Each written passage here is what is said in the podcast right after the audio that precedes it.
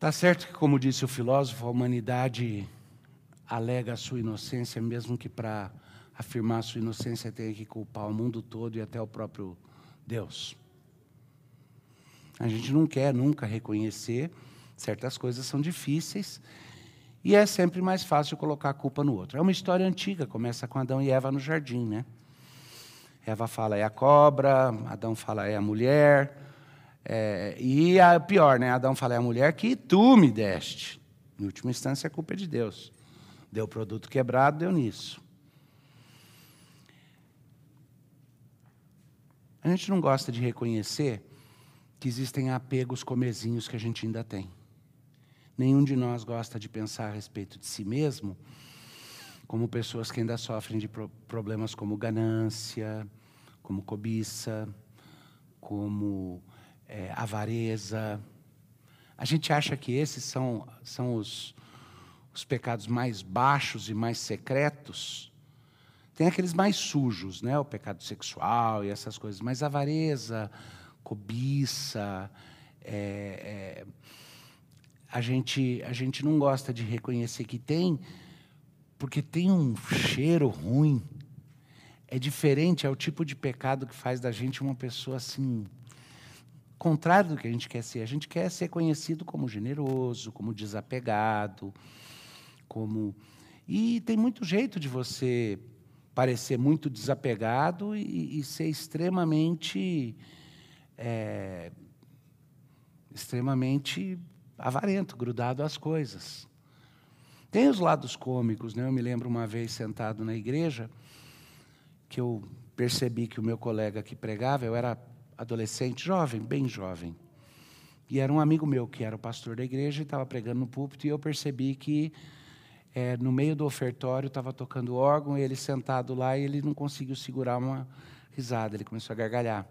Não alto, mas assim, tentando se segurar. Eu não sabia o que, que era. Depois do culto, eu cheguei para ele e falei: Rubens, o que aconteceu aquela hora, cara, que você não se segurou? Ele falou: Não, é que eu estava olhando Dona Fulana e seu Fulano. Seu Fulano era um empresário muito rico e a Dona Fulana é a esposa dele. Eu estava olhando os dois durante o ofertório e eu percebi que estava uma movimentação. E eu vi que a Dona Fulana estava com um envelope, um envelope bem gordinho na mão, e o seu Fulano sentado do lado dela, o marido, virava para ela e falava: Tá, põe. E ela falou: ele fala, põe. Não é muito. Põe. E aí, quando veio passando o, o, o, cestinho, isso o Rubens observando de cima do púlpito. Ela fazia assim, ele pegava a mão dela e puxava, ela tentava rir. Aí, finalmente, ela largou assim no envelope, ficou assim. E ele achou, provavelmente, marido e mulher estavam discutindo quanto que ia dar alguma coisa ali, e ela não estava muito feliz com aquilo, não estava. É feio. Eu não gosto de pensar em mim mesmo como alguém que faz as coisas por cobiça, por lucro, por vontade. Mas o evento que está narrado aqui, e eu vou ler para vocês.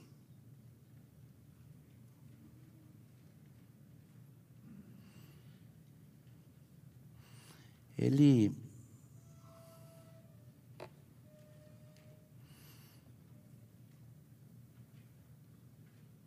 Eu vou ler aqui em Mateus, o evento é narrado em Mateus 16. ah,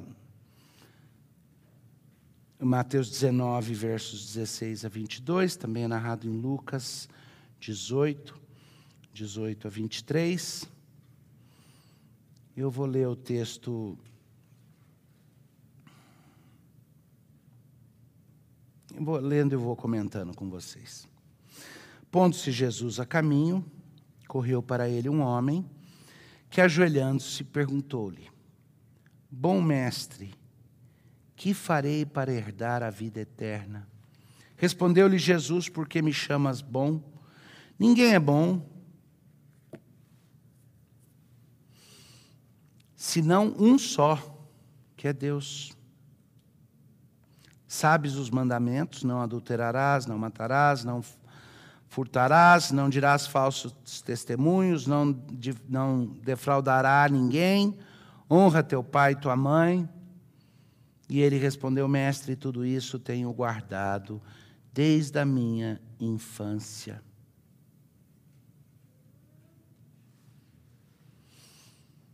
Jesus, olhando para ele, o amou e disse: Falta-te uma coisa. Vai, vende tudo o que tens dá aos pobres e terás um tesouro no céu. Então, vem e segue-me.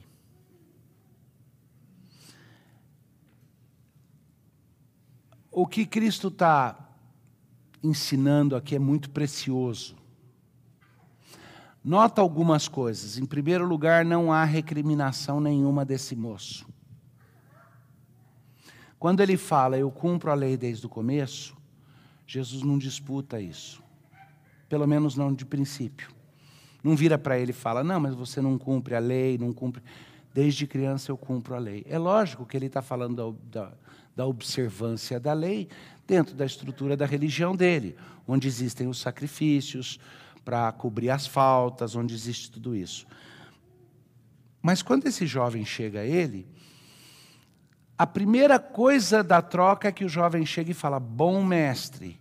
E Jesus fala: Você está me chamando de bom, mas só um que é bom. Você tem ciência do que você está falando?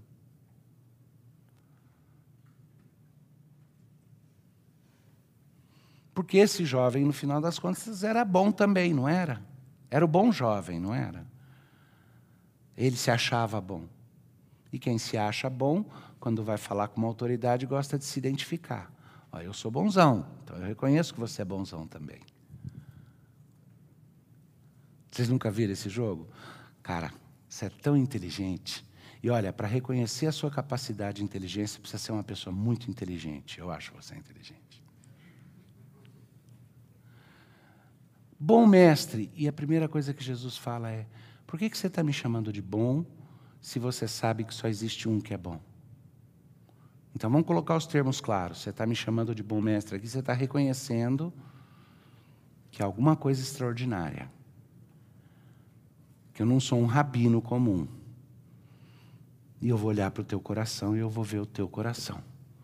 Jesus quis bem esse homem. É, a outra coisa que eu quero que vocês observem é que a passagem diz que Jesus, olhando para ele, amou-o.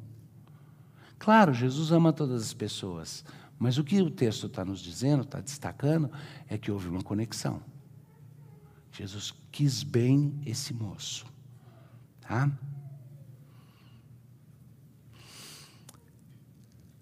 Agora, a conversa continua, ela vai além. A pergunta do moço é uma pergunta até boa, inocente. Senhor, o que, que me falta para eu herdar o reino? Eu já sou uma pessoa boa, o que mais eu preciso fazer para eu ser parte do, do, do que você está fazendo? Eu reconheço que o Senhor é bom, eu quero ser bom também. O que, que me falta ainda? Que, que eu faço para ganhar a vida eterna?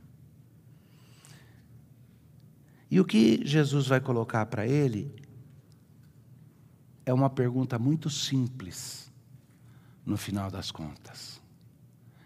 É o teste final de desapego, e é isso que eu quero trabalhar um pouco com vocês.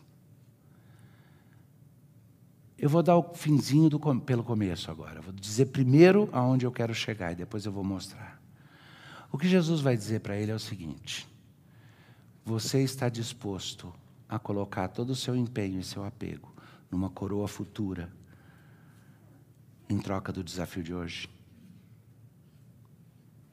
Você está disposto a considerar a coroa futura tão preciosa que não haja custo alto demais hoje?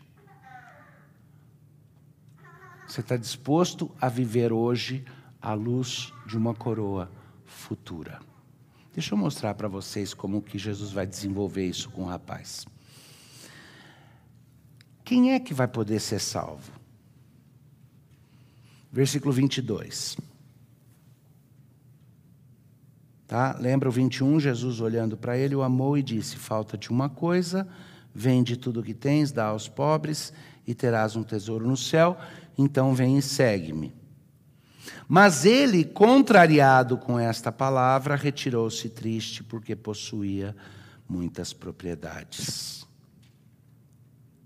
Então, Jesus, olhando ao redor, disse aos seus discípulos: quão dificilmente entrarão no reino de Deus os que têm riquezas. E é parte da autoproteção da gente é querer reduzir o que está acontecendo aqui é uma questão é, de avareza da mais crua que tem quanto a dinheiro ou propriedades. É, é, e, é porque se reduzir assim a gente não percebe a pergunta mais ampla que Jesus está fazendo. Quando esse jovem foi embora triste, ele foi embora triste porque a coroa futura para ele era algo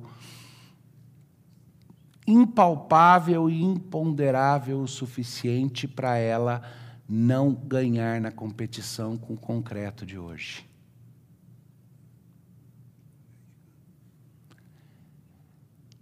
E esse jovem olhou e falou: Eu vou abrir mão do meu certo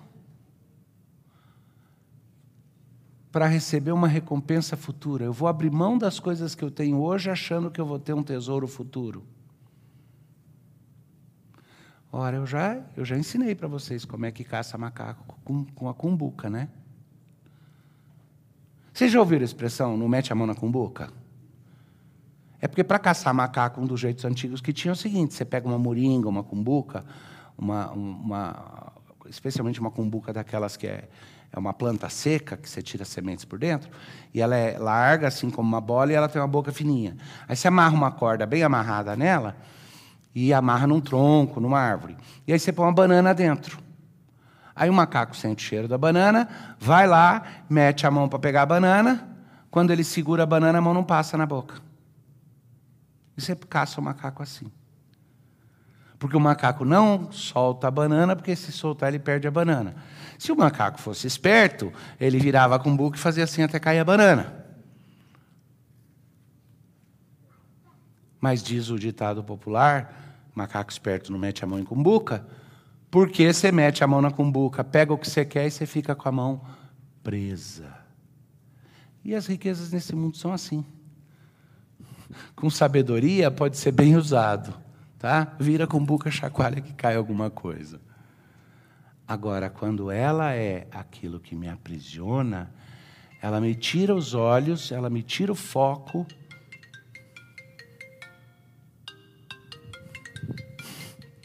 me tira o foco do presente, ela me tira o foco do futuro e me coloca é, numa, numa situação de é, completo abandono do que é realmente importante lá para frente, em troca de uma coisa transitória e passageira.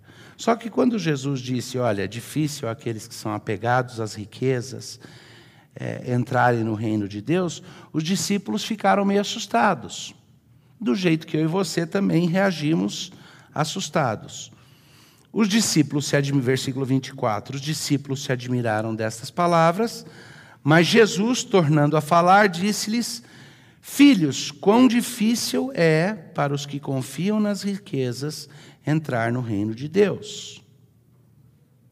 E aí que vem a frase: é mais fácil passar um camelo pelo fundo de uma agulha do que entrar um rico no reino de Deus.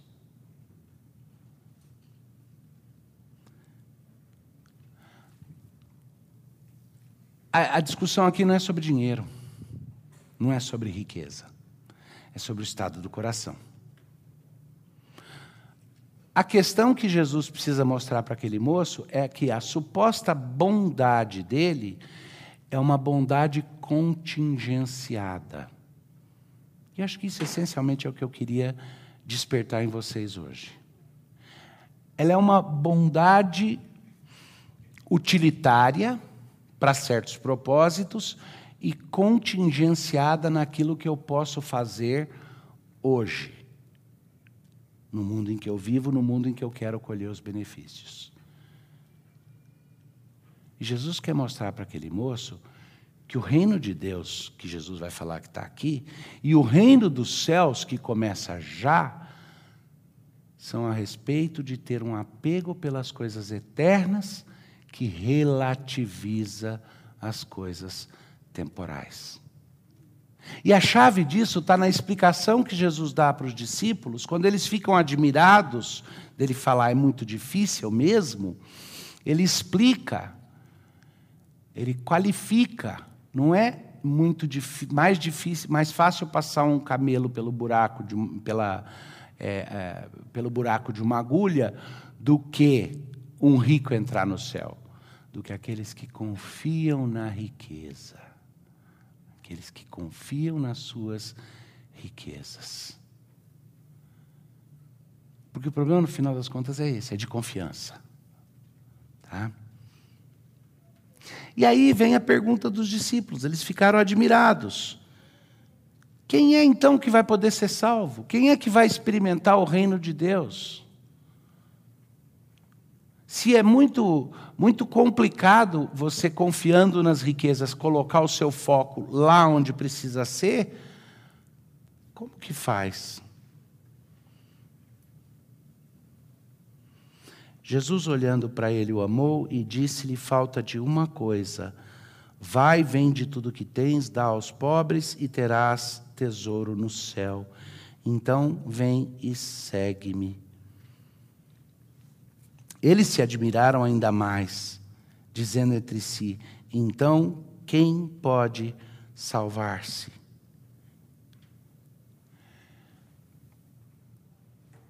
A resposta está embutida no que Jesus falou para eles. Não aqueles que confiam nas suas riquezas, não aqueles que confiam na coroa que lhes parece acessível hoje, mas aqueles que olham para o futuro. No final das contas, a razão pela qual essa dificuldade inerente existe é porque você não pode servir a dois senhores. Jesus diz isso com toda clareza: ninguém pode servir a dois senhores, ninguém pode servir às riquezas e a Deus ao mesmo tempo. Ou eu sirvo a Deus, e aí o que eu tiver, dons, talentos, riquezas, tudo isso daí está a serviço de Deus, é derivativo, não tem, para mim, uma função primária, ou eu vou aborrecer a Deus e servir aquilo que está mais próximo. Agora, geralmente, o que é mais fácil? Servir o que está longe ou o que está mais próximo? É. É mais fácil o que está mais próximo. Como é que um moço consegue ter duas namoradas? Isso para não falar um marido com duas esposas, né? E, e, e, jurar de pé junto que ele ama as duas namoradas. Como que pode? Como que é possível? Ué, porque quando ele está com uma, ele só tem olhos para ela. Quando ele está com a outra, ele só tem olhos para ela. Mas quando ele está com a fulana, ele ama a outra? Não. Não ama. Ah, não, mas eu amo. Sim, na hora que você estiver com a outra, você vai amar a outra e não amar a outra. Mas a escolha, e o que Jesus está ilustrando é a escolha a quem eu sirvo, é uma escolha exclusiva. E tudo isso com um homem que começou dizendo: Bom mestre. Vejo que o Senhor é verdadeiro, vejo que o Senhor é rei, vejo que o Senhor é bom. E Jesus vira para ele e fala: No seu caso, eu vou botar o dedo na ferida e eu vou pedir que você abra a mão exatamente daquilo que eu sei que pega. Não é a mesma coisa para todo mundo. A questão da, cobiça, da, da avareza, a questão, a nossa relação com o dinheiro tem muito peso, tem. Mas não é a mesma coisa para todo mundo. O princípio é mais amplo. O princípio bíblico aqui é de que Cuidado quando eu chego e penso, eu estou bem e estou com Jesus, mas na verdade eu tenho apegos maiores temporais do que meu apego à glória de Deus, meu apego àquilo que é eterno. Eu quero ganhar a vida eterna, não é isso que o jovem queria? Senhor, que farei para herdar a vida eterna? Mas eu quero ganhar a vida eterna é, enquanto preservando a minha vida aqui. Eu quero ganhar a vida eterna, de repente, até mesmo só como uma garantia, desde que ela não me incomode aqui. Eu quero o investimento ideal. Eu quero, eu quero fazer um investimento que no futuro vai render muito e que hoje não me exija nada, nem de esforço, nem de capital. Acha um desses para mim, Chico? Aí a gente vai de sócio. Ó, investe pouco, trabalha pouco e ganha muito. Mas a gente quer isso na vida. E não percebe que Jesus está olhando para a gente dizendo: escuta, você diz que cumpre a lei, você diz que serve e obedece, você guarda os mandamentos desde criança. Tá, uma coisa, uma coisa falta para você. Mostra o seu desapego às coisas nas quais você acha que está lastreado hoje. E mostra um apego maior na coroa imarcessível, na promessa futura. E esse jovem foi embora triste. Eu não sei se ele foi embora triste pensando, bom, se a vida eterna vai me custar tanto agora e eu tenho tanto, então não quero. Prefiro aproveitar o agora e dane-se o futuro. Algumas pessoas reagem assim. Ou se ele foi triste dizendo, não gostei muito desse bom mestre aí, não, acho que eu estava enganado, vou procurar um outro cuja mensagem seja mais condizente com as minhas expectativas. É outro caminho, né?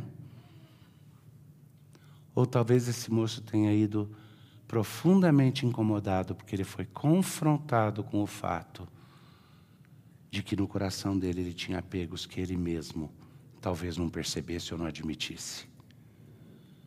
E Jesus pôs o dedo lá na ferida. Os tempos que nós estamos vivendo são tempos nos quais Deus vai botar o dedo na nossa ferida e vai mostrar os apegos que a gente tem. Ele vai pedir que a gente reaja. A pergunta dos discípulos, quando olharam aquilo, é: quem então poderá ser salvo? Na outra passagem que trata disso, quando Jesus fala, é mais, difícil, é mais fácil passar um camelo pelo buraco da agulha do que alguém que depende das suas riquezas entrar no céu, alguém que confia nelas. Eles perguntam para ele, mas então ninguém vai ser salvo? Ele fala, mas para Deus tudo é possível. Claro que é. Mas quando eles fazem a pergunta, quem então poderá ser salvo? A resposta está exatamente no que Cristo está ensinando para esse moço, no que Cristo está ensinando para os discípulos e no que Ele quer ensinar para nós. O que conta não é onde está o meu apego errado.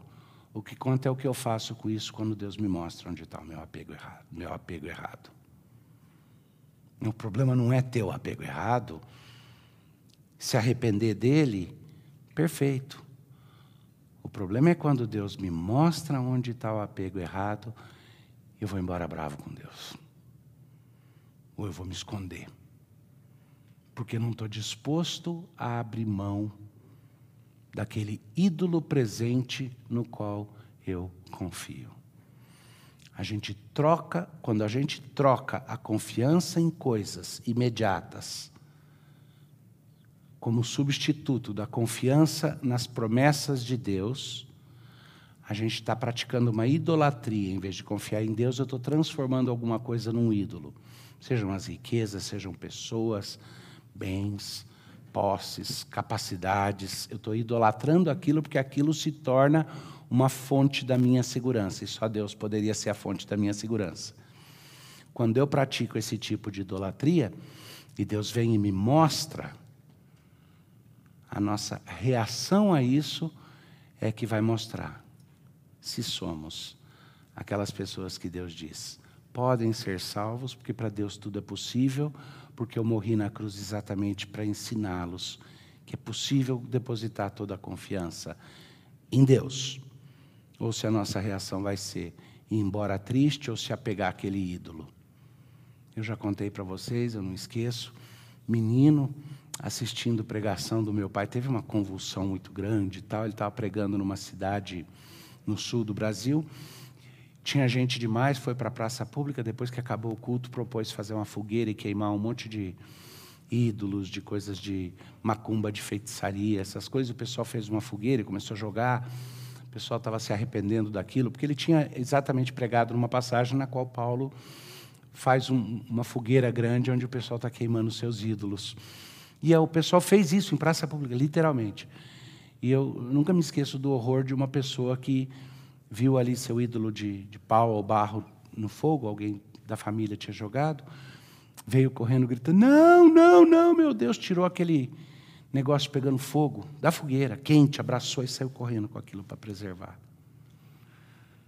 Isso marcou minha cabeça, porque eu percebo como é fácil a gente se apegar aos nossos ídolos desse jeito. Achar que a gente vai. A gente não vê que é um ídolo, é uma coisa ruim, e é uma coisa que está pegando fogo, vai queimar a gente, já está destruído. Se fosse alguma coisa de verdadeiro valor, não podia ser destruído. Esse é que é o ponto. Vão, vão, vão pensar, grandes fortunas. A Gisela, na vida dela, conheceu grandes fortunas, pessoas que eram muito ricas. Quanto tempo leva para alguém perder tudo? Uma má decisão.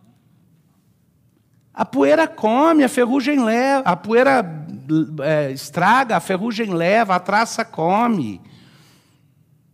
E riqueza não é confiável. Você faz o melhor que pode para administrar, porque Deus manda administrar bem seus talentos. Você investe, você cuida, mas aquilo tem que ser um meio. Ah, o que, que, quais são as outras coisas que são bem confiáveis? Tá bom, riqueza não é, mas o seu corpo é, né? O rosto bonito, o corpo. Isso, isso, é, isso é permanente, né? Um atropelamento ali fora acabou. Não, não é permanente. Não. Mas o cérebro é, né? Esse dá para confiar, não dá? O intelecto, né? O que que você tem que não te pode ser tirado?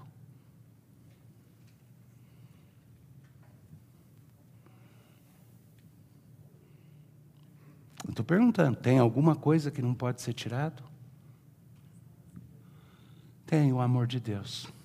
Esse não me pode ser tirado rico ou pobre, doente ou sadio, lúcido ou louco, o amor de Deus permanece. E por amor ele me prometeu, me prometeu o reino, prometeu a vocês a vida eterna com ele. Aquilo que esse moço buscava, aqui que o jo... O que, que esse jovem era? O que, que ele era? Qual era a profissão dele? Eu te falei. Esqueceu, né? Advogado. Era um jovem estudioso da lei. O que, que esse jovem moço queria? Qual foi o, o, o preito dele? O que, que ele chegou e pediu para Jesus? Bom mestre, como farei para herdar a vida eterna? Deus nos dá de partida a promessa da vida eterna. Só que ele dá uma virada e diz: faça da vida eterna o seu apego maior do que todas as outras coisas. Essa é a virada. A gente tem que se proteger do Covid, não tem? Não deve fazer, não deve fazer bobeira, certo? Do mesmo jeito que você tem que se proteger quando sai para andar de carro, quando sai para andar de moto. Do mesmo jeito que a gente é, tem que se proteger para não pegar outras doenças. Tem vários médicos aqui na igreja. Vocês se protegem para não ser infectados pelos próprios pacientes que vocês cuidam.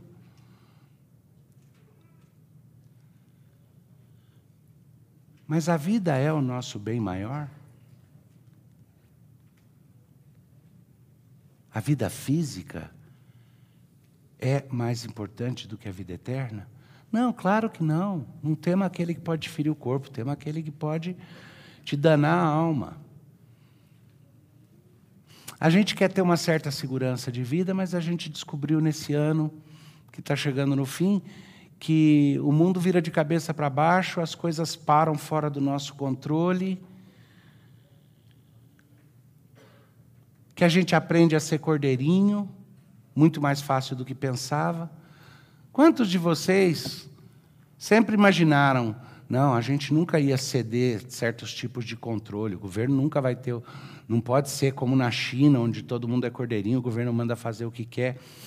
A gente está experimentando isso, a gente está vivendo ao léu de, de, de, de opiniões que são. Me explica, por favor, no restaurante, por que, que seis pode, sete não pode? Por que, que sentado não precisa de máscara e em pé precisa? Tem um monte de coisa. Nesse mundo, eu preciso olhar e saber.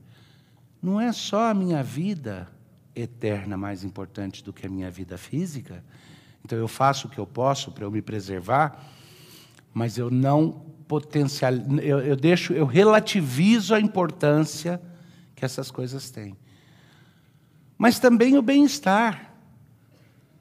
Quão importante é o nosso bem-estar no final das contas? Depende. Vamos lá, Chico. Se eu te der uma poção mágica que te dê 10 anos de juventude permanente, saúde perfeita, e depois disso vai pegar umas 20 doenças. Você topa? Não. Se eu der um remédio que faz 20 anos, depois disso você vai pegar uma doença horrível. 20 anos de saúde, depois disso você vai pegar uma doença horrível que vai durar muito tempo. Está tentado, está tentado, né? Na cabeça da gente, a gente faz esses cálculos. Eu, nenhum de vocês jovens já pensou, eu eventualmente vou voltar às pazes com Deus, mas eu estou curtindo esse tempo. Se Deus quiser, dá para eu ficar uns dois, três aninhos afastado dele, curtir bastante, depois eu volto e me arrependo. Ninguém aqui nunca pensou assim. Deus quer relativizar todas essas coisas e dizer: onde é que está o seu coração? E nada como uma situação de tensão, uma situação de luta, para forçar a gente a confrontar. O que é que a gente ama? A quem a gente serve? A nós mesmos, às nossas riquezas, aos nossos apegos?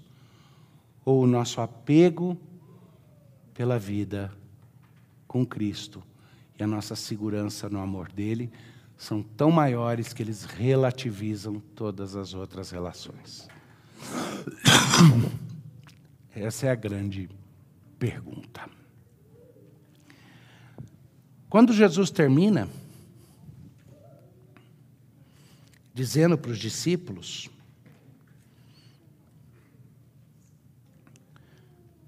deixa eu ler aqui para vocês.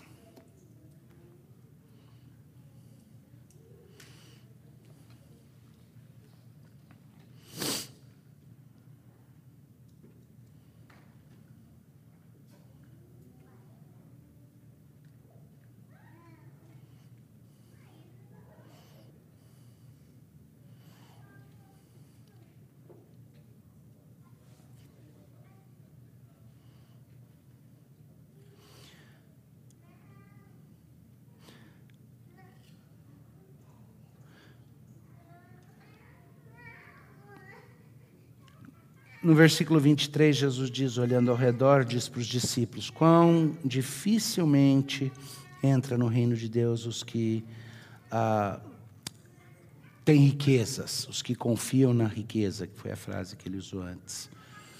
Tá, aqui eu estou lendo o texto de Marcos, que foi o, o, no qual eu preguei. É, Marcos capítulo 10, versos 17 em diante. Os discípulos, então, ah, estranharam essa palavra mas Jesus disse: é, quão difícil é para os que confiam nas riquezas entrar no reino de Deus. Versículo 26, eles ficaram sobremodo maravilhados, dizendo entre si: Então quem pode ser salvo? Jesus, porém, fitando neles o olhar, disse: Para os homens é impossível, contudo, não para Deus porque para Deus tudo é possível. Então Pedro começou a dizer-lhe: Eis que nós tudo deixamos e te seguimos. Esse é o ponto final que eu quero chegar. Eu sei que às vezes Pedro era meio denso, mas não caiu a ficha. Acontece tudo isso onde Jesus está ensinando para aquele moço como não ter um apego e ter outro. E o que, que Pedro fala para ele? Mas nós, nós não somos como aquele pseudo bom porque é rico. Nós somos os bons pobres, porque nós deixamos tudo para te seguir. Como se isso fosse o meritório. O desapego de Pedro aqui vira o mérito dele para dizer que ele tem o direito. Tornou Jesus. Em verdade vos digo que ninguém há que tenha deixado casa, irmãos ou irmãs, ah, ou mãe, ou pai, ou filhos, ou campo, por amor de mim e por amor do Evangelho, que não receba já no presente o cêntuplo de casas, irmãos, irmãs, pais, filhos e campos, com perseguições e no mundo por vir, no mundo eterno. É muito curioso isso e é fácil passar batido. Jesus diz para Pedro: Pedro, ninguém abre mão das coisas para me seguir e não recebe de volta. Muito mais. Mas vem junto com perseguição. Por que, que ele insere isso com perseguição no meio, no meio da frase? A gente até quando cita esse texto, a gente fala, olha, quando você abre mão das coisas por amor a Cristo, lembra, ninguém há que não tenha deixado tudo isso que não receba de volta nessa vida e no futuro. E a gente pula a frasezinha com as perseguições. E talvez esse tenha sido o ponto principal que me levou a querer compartilhar exatamente essa passagem com vocês hoje. Deus está nos chamando para um desapego dos ídolos e um apego à vida eterna, ele promete que tudo que nós abrirmos mão nós vamos receber multiplicado aqui e no futuro, mas junto com as perseguições e as provações, que vem exatamente para, como fogo, nos depurar.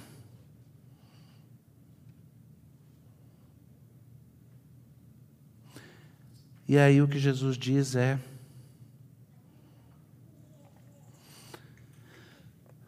Porém, muitos primeiros serão últimos, e os últimos primeiros. E essa passagem também é muitas vezes lida fora do contexto do fluxo dessa argumentação, e a gente deixa de perceber o que, que Jesus está falando ali. Jesus está falando de uma inversão de jogo completa. Ele está falando de uma situação onde eu descubro que aquilo que eu perco aqui eu não olho mais como perda, mas eu olho como lucro, como investimento futuro. Aquilo que eu perder por amor a Cristo aqui, Ele vai me dar muito mais hoje e amanhã, ainda que seja no meio da perseguição, porque o valor é mais real, porque o valor é mais permanente. É. Eu peço a Deus que trabalhe os nossos corações e coloque os nossos apegos nos lugares onde, no lugar certo, é, para que a gente saiba enfrentar os, os dias de hoje com o ânimo de pessoas que são motivadas por coisas que são permanentes.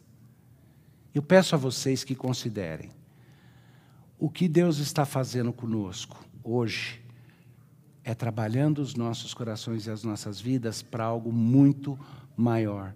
Vale a pena empenhar e investir seu coração e tudo que você é e tem também colocar a serviço de Deus, a serviço do reino. É lógico que esse aspectozinho de bens e propriedades a gente fica tão temeroso no mundo de hoje, onde as pessoas querem tirar dinheiro. Só nota, Jesus não falou, traz aqui tudo o que você tem. Jesus vai dar para os pobres. É, do mesmo jeito que a gente fala aqui, é desapega para botar a serviço do Senhor. Não para vir dar para a igreja, não para vir, mas para colocar a serviço de Deus, quer sob sua gestão ou a gestão de outros. mas seus bens, seus talentos e todas essas coisas. Porque elas só têm valor, além do momento, se elas forem usadas para investimento naquilo que realmente importa, naquilo que nunca nos vai ser tirados, tirado.